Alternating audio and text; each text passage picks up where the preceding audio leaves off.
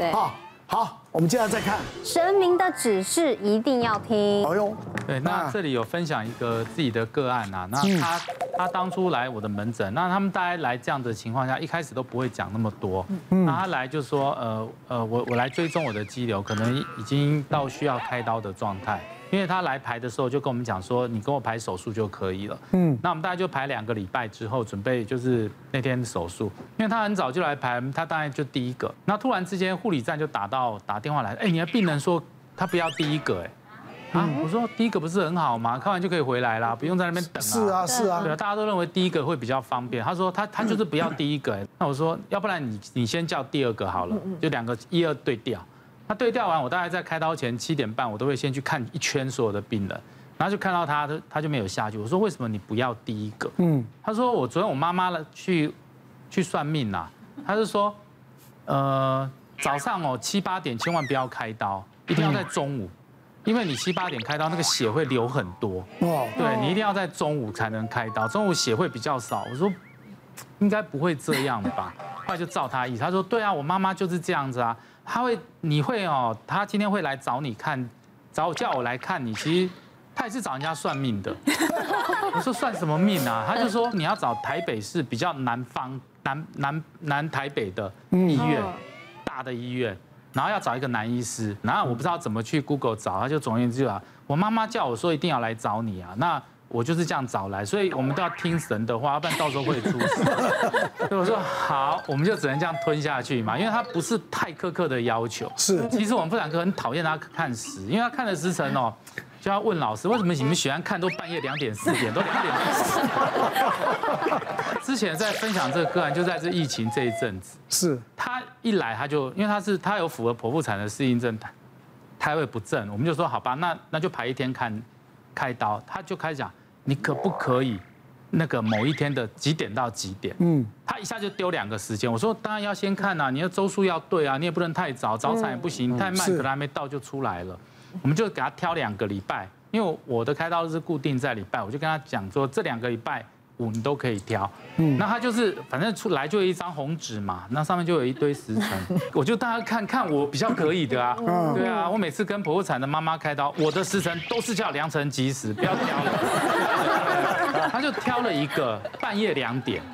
那还有一个就是五点到七点，我挑是五点七点，好像凌晨嘛，对，都是凌晨，都是凌晨，对，五到七可能好一点，但是我跟他讲说，第一个哈，我尽量帮忙，可是有急诊刀进来，像我们这种大医院，那是救命的先，那就不一定了。然后结果到要开刀的前一个礼拜，他也在产检，礼拜六他产检的时候，因为预计下礼拜就要开刀了，结果他就打电话直接打到诊间，他说怎么办？我染疫了。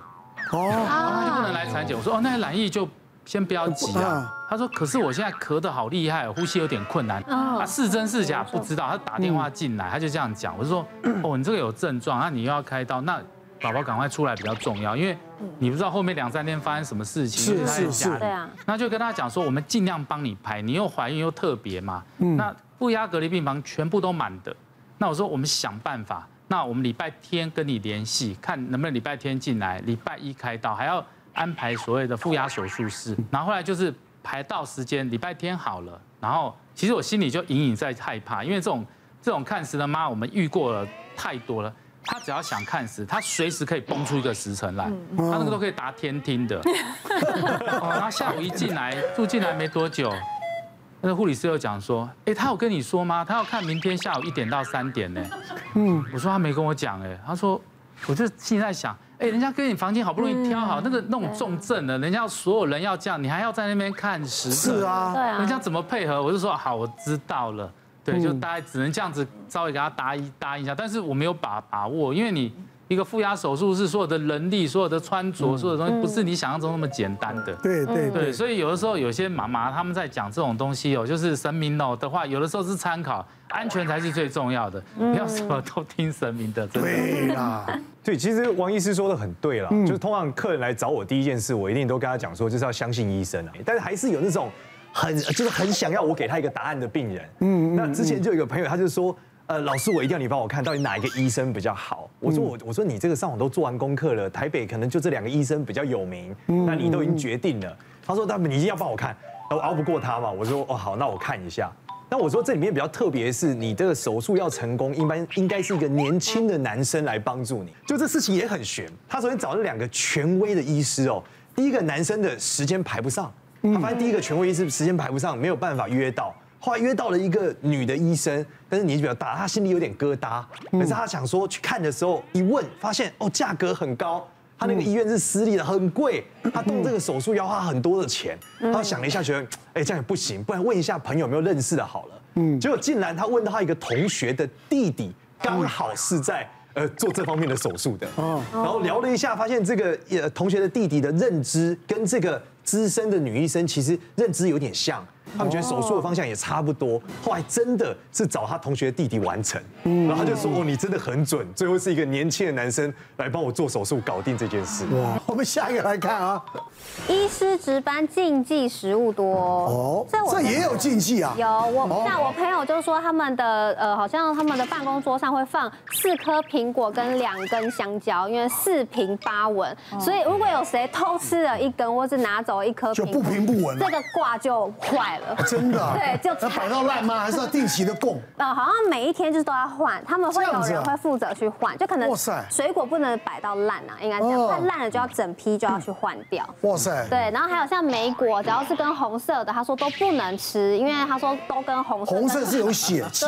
光，什么火龙果啦、莓果啦、蓝莓。它莓是倒霉啦，对，真的。医学是科学，是没办法解释的事情真的很多。像刚刚雨桐讲到，我们有的时候那种。乖乖啊，椰子口味的对，我正要正要正要要讲这个嘞。茶凉爽茶凉这种东西都是大家已经耳熟能详的哈。但有时候真的很悬，像我们也不是故意要迷信，因为肠胃道的手术就是半夜急诊刀来，你是被选择的，那个要来什么刀，其实你不知道。有的时候一个晚上那台刀非常难开，会开到你很想哭，病人也是奄奄一息，然后你也快死快死的哈。所以有时候大家都会，当然不是不愿意帮助辛苦的病人，但是总是希望自己的整个就是。值班过程都能很安稳嘛？对，所以我们学长哦、学姐哦，他们就会有一些自己的家训跟自己的规矩。像我有个学长，他就发现他只要吃牛肉。他就比较容易跑出吼，那我们半夜急诊刀是肠阻塞，粘成一团，打开肚子之后，以前开过刀，整个像盘子一样，你分都分没有肠子的，所以他一定不吃牛肉，值班不吃牛，吃牛不值班哈。然后另外一个学姐是发现，她只要生理期来值班的时候，就特别容易碰到肠内出血跟内出血的 case，哦，就觉得血光之灾嘛。有一天晚上，他们同时被 call 上 table，一来的时候发现那个病人来是肠粘连的非常严重。里面有一个找不到的出血点，哇！大魔王来了，两个人在推磨上一边开刀就一边互骂对方，你是不是吃牛？然后你是不是生气了？两个人骂了半天，然后都没有，但他们忽略了一件事情。那天晚上他们跟我值班，你才是大魔王。我就讲我小时候的，从那个住院医师小时候的经历哦，我常常被怀疑我有吃凤梨哦。那只要是我晚上值班，一般哦，大家算一算，一台再怎么简单的阑尾炎手术，你从准备到结束也要两三个小时。所以你一个晚上急诊刀接个三台，差不多就天亮了，就是一般的量哦。但我只要值班就是五到七台急诊刀，会开两个房间，然后就非常的旺，然后每次都被人家怀疑说我吃凤梨，然后我就觉得我真的没有，我也没多爱吃凤梨。就有一天晚上我值那个加护病房的时候，我做了一个很奇怪的梦，然后我在那个梦里面就梦见，哎，我醒在一个田野当中，那我不是在乡下长大，我不认识那些植物，就我仔细看了一下，发现哎，好像是凤梨耶。那当然你就会觉得说，我在凤梨田当中，我要啊，这东西多不吉利，我就想拔腿跑，可我发现我不能动，然后我就吓醒了，然后我就把这个故事告诉我的学长，学长听完之后就说。哎，学妹，你沉冤已雪，就是你真的没有吃凤梨，你前世应该就是磕凤梨。我从那天开始，只要我值班，刀房跟病房不敢写我的名字，他们会画一朵云，画在那个黑板上面，然后白板上面，没有人敢提起我的名字。那急诊刀也没少过，所以大家都尽量不跟我值班。所以都应该改改名叫钟凤梨啊。可是吃什么？可是钟师今天穿凤梨装哎，对啊，就故意穿个凤梨 装，是怎样？咬我喽！然后你还有凤梨装，这是花钱的经验。哎，这不是故意的。我买的时候，我觉得这件衣服蛮好看的。就结账的时候，店员说：“你看这热带水果，这都凤梨有。”听到的哦，我买了。他跟凤梨结下不解之缘。以前在医院哈是一个团队啦哈，所以我们就会说：“哎，不能吃芒果，因为会很忙；然后不能吃凤梨，因为会很旺。”那是以前在医院啊。啊，现在自己出来开诊所哈，我们有员工要养，然后员工也有家人要养，所以呢，天天拜凤梨，凤梨我就吃，只要有芒果我就吃。啊，等一下我也会去买一件有凤梨，但是哦，我我还是如果有虾子跟芒果，我不会同时吃。瞎忙，我有的这样子吃哦，又那时候没有什么在乎啦，就是哎，好吧，反正芒果就吃嘛，嗯，然后又刚好有虾子就吃，结果哈，就那晚上的门诊哦，刚开诊的时候就来了一个大概五十几岁的老伯伯，他来就说心脏痛不舒服，然后一量血压很高，啊，照道理呢，他应该去检查看看有没有什么心肌梗塞啊之类的，我就。写转诊单啊，叫救护车啦，然后就让他去医院。可那老贝贝在去医院之前，捧着心脏说：“陈医师啊，你又没有跟我做什么事啊，那个挂号费是不是可以退给我？” 啊，照道理这种情况你不退挂号费也很怪，他都捧着心在那边跟你讲话了，我就真的把费用退给他了。就到晚上八点半哦，他去了大概两个半小时，他回来了。哎，陈医师有啦，心电图检检查完都没事啦。然后抽血报告看起来也没事，他就叫我出院了啦。啊，他有挂号，这次第二次有挂号。嗯，他说：“那陈医师，你是不是就从你这里开个血压药给我？”哎，我要开血压药之前，我要上那个系统查查看他的那个健保系统之前用什么血压药。哎，阿贝，阿贝，你半个月前才开了一个慢性处方签三个月呢。嗯，他说啊，那个慢性处方签就弄丢了嘞，弄丢了我没办法开了，这样子啦，我写单子给你去隔壁自费买血压药啦，这个真的有规则，就是我不能开啦。嗯，啊，他说 OK OK OK，好，去隔壁买。哎哎啊。我来你这里也没做什么，你就叫我去隔壁自费买药，那挂号费可不可以退给我？